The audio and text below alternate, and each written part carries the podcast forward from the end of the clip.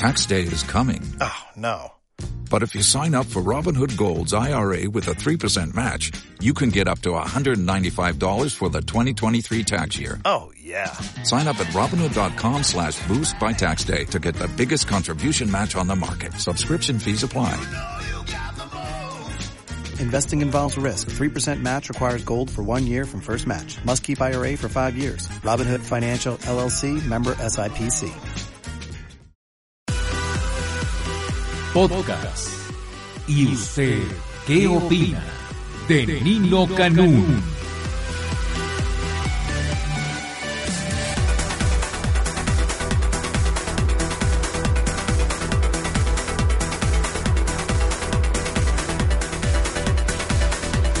Hola, buenos días. Muchas, muchas gracias por estar el día de hoy con nosotros. Bueno, pues empezamos esta semana. Hoy es lunes 4 de agosto y hay mucha información. Casi todo tiene que ver con la tuta, o tiene que ver con Rodrigo, este muchacho que le dicen Gary, Rodrigo Vallejo, en su indagatoria, ya que se presentó a la PGR, pero no quiso declarar. Rodrigo se niega a declarar y es consignado ante juez en la Procuraduría. Esto, lo extraño de todo esto es que dicen que no es delito grave. Es que no sé qué es delito grave, qué es cuando es no delito grave, porque dicen que puede salir libre bajo fianza. Pero, pues yo diría que el resultado de esta reunión, de esta reunión amistosa en la cual le graban 18 minutos, en la cual están, pues cada quien con su chela, cada quien con su cerveza, así como que muy a gusto platicando, pues se definió y se determinó que sí es responsable por encubrimiento. Pero si no es delito grave, bueno, pues este, pues es otro circo, circo mediático en el cual pues nadie, nadie comete delitos graves cuando se trata de asuntos, yo diría, de delincuencia organizada o también pues de lo que se conoce como delitos de cuello blanco, que ha sido lo de oceanografía, que se roban 580 millones de dólares y no sucede nada. Y uno de los socios es uno de las personas que según eh, el periódico El País, pues hizo mayores adquisiciones inmobiliarias allá en España. Yo digo, ¿y de dónde sacó tanto dinero? ¿De oceanografía, de petróleos mexicanos o de que este bollo, bueno, pues ahí está haciendo sus adquisiciones y sus compras. Pero en el caso de el hijo de la tuta, del hijo de Vallejo, dicen que no es hijo de Vallejo, sino que es hijo de la tuta porque pues él le daba todo lo que requería y todo lo que necesitaba. Aquí uno se pone a pensar, ¿quién ganó la gubernatura? Pues yo creo que la gubernatura la ganó la tuta, pero ¿a quién se la ganó? A Felipe Calderón, que estaba apoyando obviamente a la Cocoa. Y viene otro asunto todavía más determinante. ¿Cuántos lleva en la cárcel la tuta? Pues ya lleva tres. Lleva a Plasencia, lleva a Reina y ahora el hijo de, de, de Vallejo. Pero todos grabados o todos con fotografías, ¿no? O sea, como que los estaba esperando, los grababa y decía por si se llegara a ofrecer y pues se llega a ofrecer y los fastidia. Bueno, pues ahí tiene usted que pues no es delito grave. Ya lo ingresaron a este eh, eh, penal, a este reclusorio que antes se llamaba Almoloya. Ahí es una pues de máxima seguridad, un reclusorio de máxima seguridad, pero si no es delito grave, ¿por qué lo metieron ahí? No lo entiendo. Bueno, y pues hay mucha información, hay mucha información que tiene que ver con pues una nueva agencia investigadora. Esta agencia investigadora pues podría ser como Scotland Yard o como el FBI en los Estados Unidos y en la Gran Bretaña, porque descubre todo lo que no descubre la autoridad mexicana. Yo no sé para qué diablos sirva la Procuraduría Federal de Consumidor, yo no sé para qué diablos sirva pues este las procuradurías en general si el que define y determina todo es un periódico y es el Reforma. ¿Se acuerda cuando los verificentros se dijeron que estaban pegando el brinco y a través del brinco conseguían dinero y que entonces, por más que salga el hoy no circula, que se trata y se ha documentado que es para la salud de todos los capitalinos? Pues no es cierto. Esto era para la salud de todos los que se roban el dinero ahí a través del famoso brinco en los verificentros, pero lo descubrió el periódico Reforma y se acabó. Nosotros hemos dicho desde hace mucho tiempo que pida usted litros de al litro cuando vaya a la gasolinería, porque en las gasolinerías pues este pasan cosas muy raras, en verdad muy muy raras. Todas roban Y si todas roban, pues todo el mundo se queda tan tranquilo. A ver, si todas roban y todos nos quedamos tan tranquilos, ¿por qué? Pues porque nada sucede. Hay un senador de la República, Salvador, ahorita le digo el apellido, Salvador de Michoacán. Este senador, este senador, este, su esposa era la subprocuradora federal del consumidor y era la que hacía las verificaciones. Este, estas verificaciones las llevaba a cabo en las gasolinerías, pero esto era muy extraño, porque dicen que tienen un aparatito en las gasolinerías de control remoto, que dicen, ya llegaron los de la Profeco, apretaban el botoncito y ya, entonces ya no podían este, eh, salir litros de a 900 o de a 950, sino litros de a litros. Creo que es Salvador Gómez, ¿no? ¿Salvador qué? Salvador, ahorita le digo, ese él era el secretario de la Función Pública, hombre. Este, con Calderón y su esposa era la su procuradora y bueno, pues eh, le acusó de que pues las gasolinerías se llevaban la lana porque ella lo permitía, pero no sucedió tampoco nada porque no era delito grave y su esposo era el secretario de la Función Pública. Entonces, ahora, pues ve usted que salieron los coches del Reforma. Esto de los coches del Reforma me tiene impactado, ¿eh? A nadie se le había ocurrido hacer eso y ahora va usted a ver que gracias al periódico Reforma, que es así como nuestra agencia de investigaciones, pues ya saben quiénes roban. Ya vienen aquí hasta los datos, ¿eh? por si alguien quisiera saberlo. Fíjense, en Peralvillo 61 está Gasolub, esa roba. Eh, Cosmovisión Energética, con todo ese nombrezote, José Tecuellar 3, roba. Operadora de gasolinera El Coterón, está en Norte 79 y Camarones, roba. Y así como lo ve usted, Salvador Vega Casillas, eh, su esposa de Salvador Vega, Salvador Vega era secretario de, es ahora senador, era el secretario de la Función Pública y su esposa era la subprocuradora que investigaba las gasolinerías y obviamente mejor renunció porque seguramente algo pasaba raro o estaba coludida. Pero hemos dicho hasta la saciedad que nos roban, pero a petróleos mexicanos ¿usted cree que le importa esto? No, a petróleos mexicanos no le interesa. ¿Por qué no le interesa?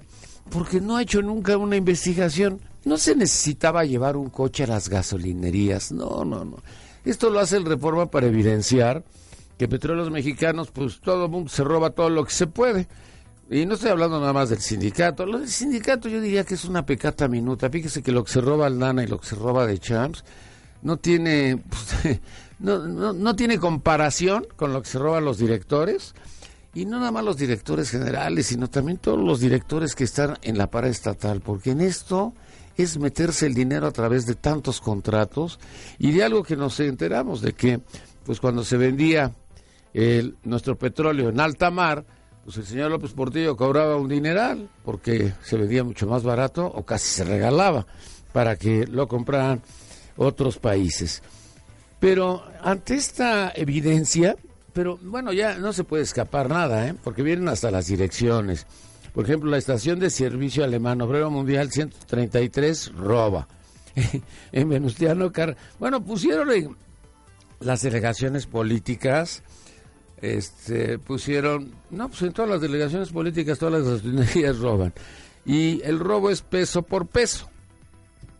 Al cargar gasolina de seguro te roban. Pero bueno, pues ahí están los famosos robos y que sería muy sencillo para petróleos mexicanos. A ver, yo le diría al señor director de petróleos mexicanos, Emilio Lozoya Talman, que es muy sencillo y es muy fácil. Mira, Emilio, si tú le mandas a una gasolinería todos los días o cada semana o cada mes, te voy a poner un ejemplo muy sencillo, 100 litros, bueno, pues estos son los 100 litros que está vendiendo, pero si de repente te compra 80 litros o 70 litros, pues una de dos, o está comprando gasolina robada de tus ductos, o dos, está dando menos gasolina de lo que están pagando.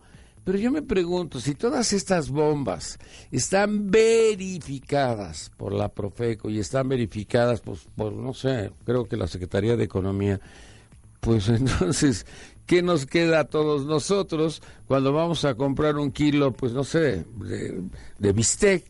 Llega usted a comprar un kilo de bistec, yo creo que pues también están alteradas las básculas, porque en pesas y medidas pues nadie está checando ni verificando eso.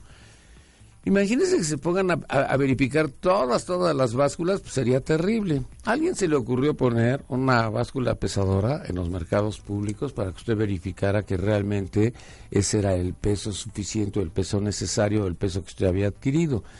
Pero pues también eso desapareció. ¿eh? Digo, nadie, nadie le hizo mucho caso. Pero ¿no sería que la autoridad dejó de estar supervisando esto? Porque, a ver, ¿a quién roban? Pues a todos. Aquí no se salvan, bueno, ni los bueno, los políticos sí, porque ellos no cobran, no compran gasolina. Ellos mandan vales y con esos vales, pues si les roban, pues les vale, no les importa. Bueno, pues ahí tiene usted lo de las gasolinerías y gracias al Reforma. A ver qué se le ocurre al Reforma ahora investigar, porque este, vienen aquí los diferentes puntos, ya pusieron un plano de la Ciudad de México, donde están enclavadas las gasolinerías que ellos checaron que roban. Y si esas roban, pues todas las demás también roban. Entonces, ahorita que está usted cargando gasolina, no esté pensando en el gasolinazo que empezó el día primero. No, olvídese, es una pecata minuta. Piense que todos los días que vaya usted a cargar gasolina, le van a estar robando con una sonrisa. Pero es que no es la responsabilidad ni la culpa del que está cargándole el tanque. Ese ni siquiera tiene vela en este entierro. Ese gana su salario mínimo. ¿Perdón? Ni ganancia tiene. Ese tiene su salario mínimo y las propinas. Pero pues el propietario del... Fíjese, no es propietario, es una concesión que da Petróleos Mexicanos. Oye, tú estás robando, te quito la concesión. Pero si tú estás robando... Y compartes. Y me estás dando... Y repartes. Y me estás mochando, pues ¿por qué te voy a quitar la concesión si para eso te la di? Así es negocio para todos. Uf, está horrible. Lo de llave también está horrible. ¿Ya lo tienen, lo de llave? Bueno, pues fíjese usted que llave es un verdadero desastre. A mí me tocó en la Chamapa Lechería, no me tocó en la autopista de Puebla, no me tocó en la autopista de eh, Cuernavaca, o sea, la de Acapulco, no me tocó en la de Guadalajara, no me tocó en ninguna, ninguna de las otras autopistas. En donde fue un berenjenal, un verdadero berenjenal. Era pilas y pilas y pilas porque los traileros se pusieron a discutir, obviamente con razón, con los que están en las casetas diciéndole, pero si yo estoy al corriente, güey, ¿cómo no me vas a dejar pasar? No, pues cambiamos el sistema. Hay un señor Benito Neme, yo no sabía quién era Benito Neme, me puse a investigar y Benito Neme es un compadre, dice él, que del presidente, ya sabe usted que usted es compadre del presidente, aunque no lo sea, usted todo el mundo diga que es compadre del presidente, y si se apellida usted Peña, diga usted que es pariente del presidente, eso es eh, muy común en nuestro país. Pero si fuera, vamos a pensar que fuera compadre. Si fuera compadre del presidente sería el primero en no decirlo. Digo, pero así.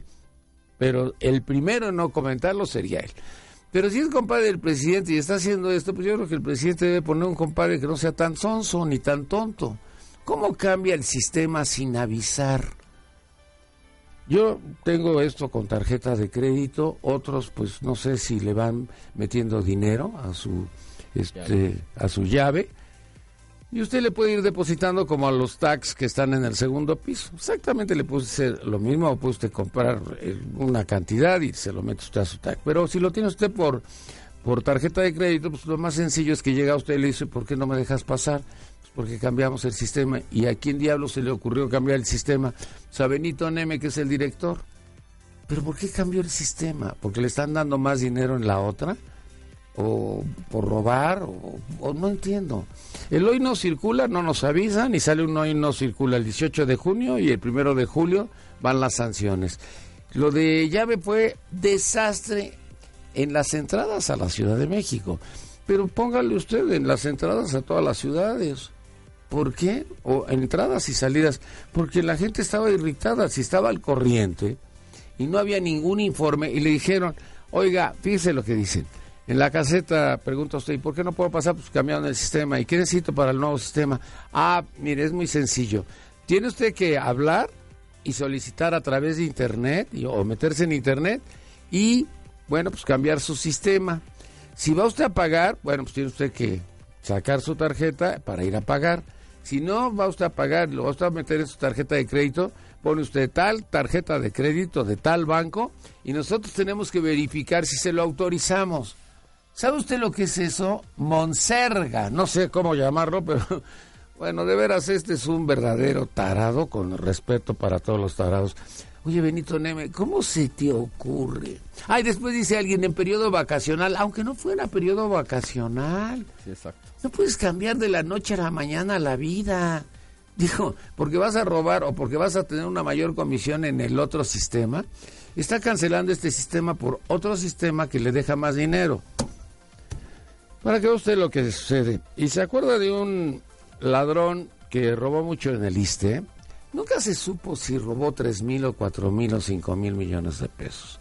Pero posteriormente, siendo director del ISTE y siendo pues una persona que había sido del PRI, es más, él era, él, representaba al jurídico del PRI porque venía a este programa a defender el Pemex Gate, este dinero que desvió Romero de Champs para la campaña política de la Bastida. Bueno, bueno, pues nunca se supo si tenía, se robó tres mil o cuatro mil millones, todo el mundo le calculaba mínimo eso en el ISTE, no lo que se había robado anteriormente.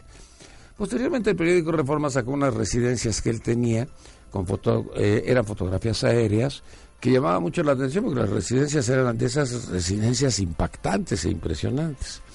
Pero ahora viene, fíjese usted que pues de compras en el Distrito Federal, este joven muchacho, este joven muchacho que fue director del ISTI, que lo premió Felipe Calderón como candidato a la gubernatura eh, del Partido Acción Nacional en el estado de Veracruz, pues fíjese usted que salió de compras, así como cuando sale de compras Slim, que dicen salió de shopping. Bueno, Miguel Ángel Yunes, bueno, pues se le vincula con una, este, bueno, pues con su secretaria, su secretaria Sandra Ortega, este, ex delegada del ISTE en la zona norte del Distrito Federal posteriormente, pues se salió a comprar residencias y compró varias, pero fíjese, casas en las Águilas, apartamentos en Polanco y en las Lomas. Bueno, lo que se roban, si quiere, escóndanlo tantito, porque pues luego lo salieron a comprar.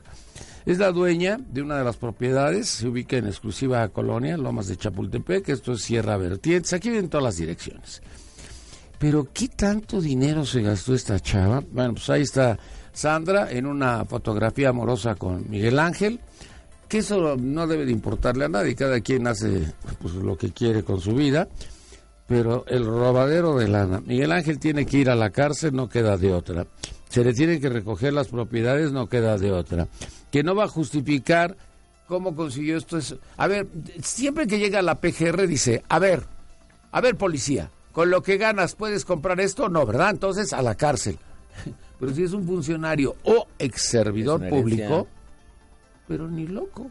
A ver, con lo que gana Miguel Ángel Yunes, su, eh, pues esta señora Sandra, que bueno, pues vive un romance con él, o vivió un romance con él, porque parece que pues ya todo lo que empezó terminó, pues es la dueña de todas estas casas, este, pues este señora, usted compró todas estas casas con el salario que tiene señora Sandra, ese, alcanza para comprar, pero salió a comprar casas, no, usted va y compra una casa y le da vueltas a un departamento y le da vueltas.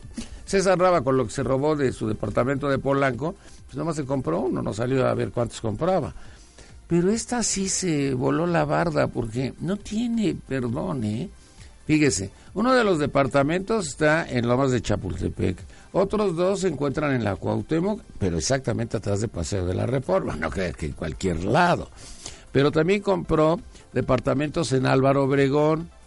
Bueno, ¿qué es esto? Tiene compró departamento en de Polanco compras. y compró una residencia en Las Lomas. Pues no será, a lo mejor es inmobiliaria, ¿no?